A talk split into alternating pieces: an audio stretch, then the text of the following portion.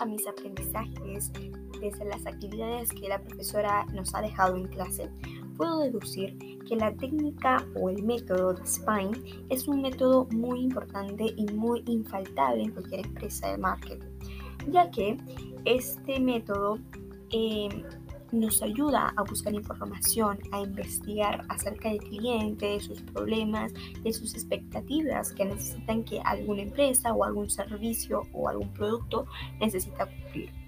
Es por ello que eh, en este método vamos a generar muchísimas ideas, muchísima información que nos va a ayudar y a nutrir nuestra empresa.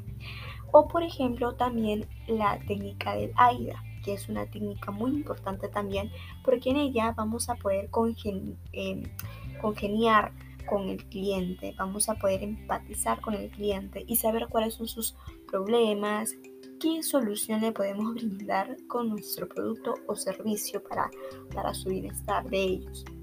Es por ello que estas dos técnicas son muy infaltables. Una para, como la técnica del AIDA, para hacer compras, para convencer al cliente y la otra es para recaudar información importante para la empresa.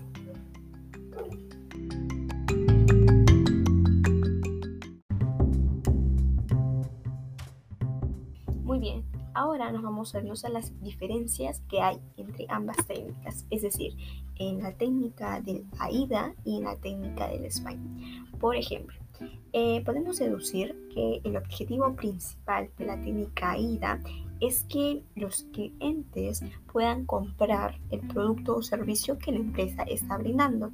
Es decir, que se sientan cómodos, que se sientan satisfechos con el producto y que eh, reiteradas veces puedan eh, volver a comprar el mismo producto, a la misma comercialización, ¿verdad? En cambio, en la técnica de Spine, lo que hace es solamente recaudar información que ayuda y que brinda muchísima em, nutrición a la empresa, ¿no? Es buscar información, investigar qué es lo que quiere el cliente, cuáles son sus problemáticas, cuáles son las expectativas, cuáles son sus ideales, qué es lo que desean o, qué, o cuáles son estos sectores o factores que necesitan para su pronta satisfacción, ¿verdad?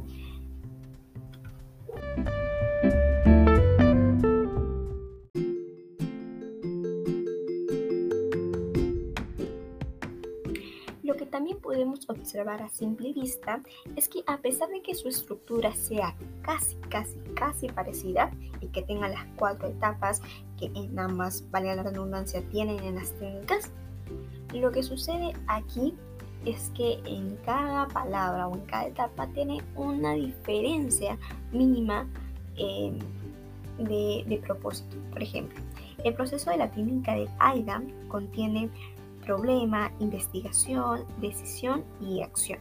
Es decir, en el problema, buscar cuál es el problema central aquí, luego investigar em, sabiamente, inteligentemente, em, qué es lo que el cliente busca y la decisión, ¿qué quiere decir la decisión? Es ahí donde tenemos que decidir cuáles son los productos que satisfacen al, consumidor.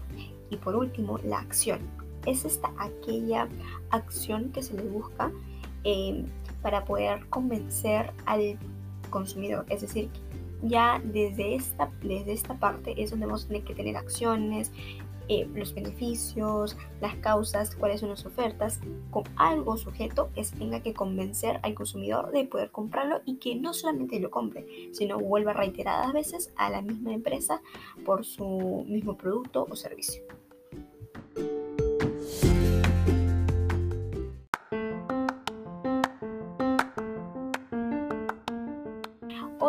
Otra deducción muy sutil que podemos observar en ambas técnicas, tanto en la ida como en el spine, es que em, se puede observar la relación que hay entre la técnica y el cliente. Es decir, por ejemplo, en la ida se tiene relación directa. el trabajador, trabajadora, empleado o empleada tiene que mantener una cordialidad mucho más creativa, mucho más empatizante con el consumidor. Mientras que en la técnica del spine, lo único que tiene que hacer el trabajador es hacer unas cuantas preguntas, em, empatizar mucho, prestar atención a sus respuestas para que a posteriori estas sean informadas en la empresa y sean, em, o bueno, contribuyan a la, a la empresa, ¿verdad?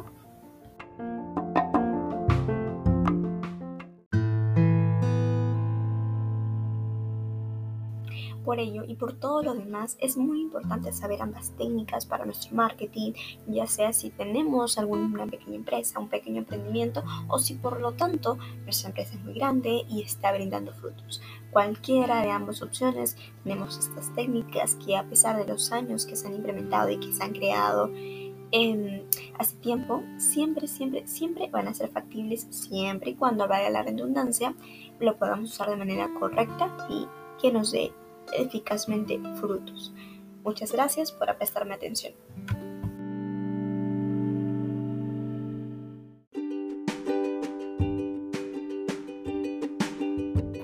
Ahora, por lo general, ambas técnicas nos ayudan para nuestro spot publicitario, es decir, para que desde algún tipo de tecnología, ya sea por televisión, por redes sociales o por radio, nosotros podamos congenizar con el cliente es decir, impactarlos y que ellos mismos puedan venir a nuestras tiendas o a nuestras tiendas virtuales, ya sea físicas o virtuales, y, puedan consumir nuestros productos o servicios. Entonces es por ello que también el spot publicitario es muy importante porque es una manera de atraer al cliente para poder comprar cualquier producto.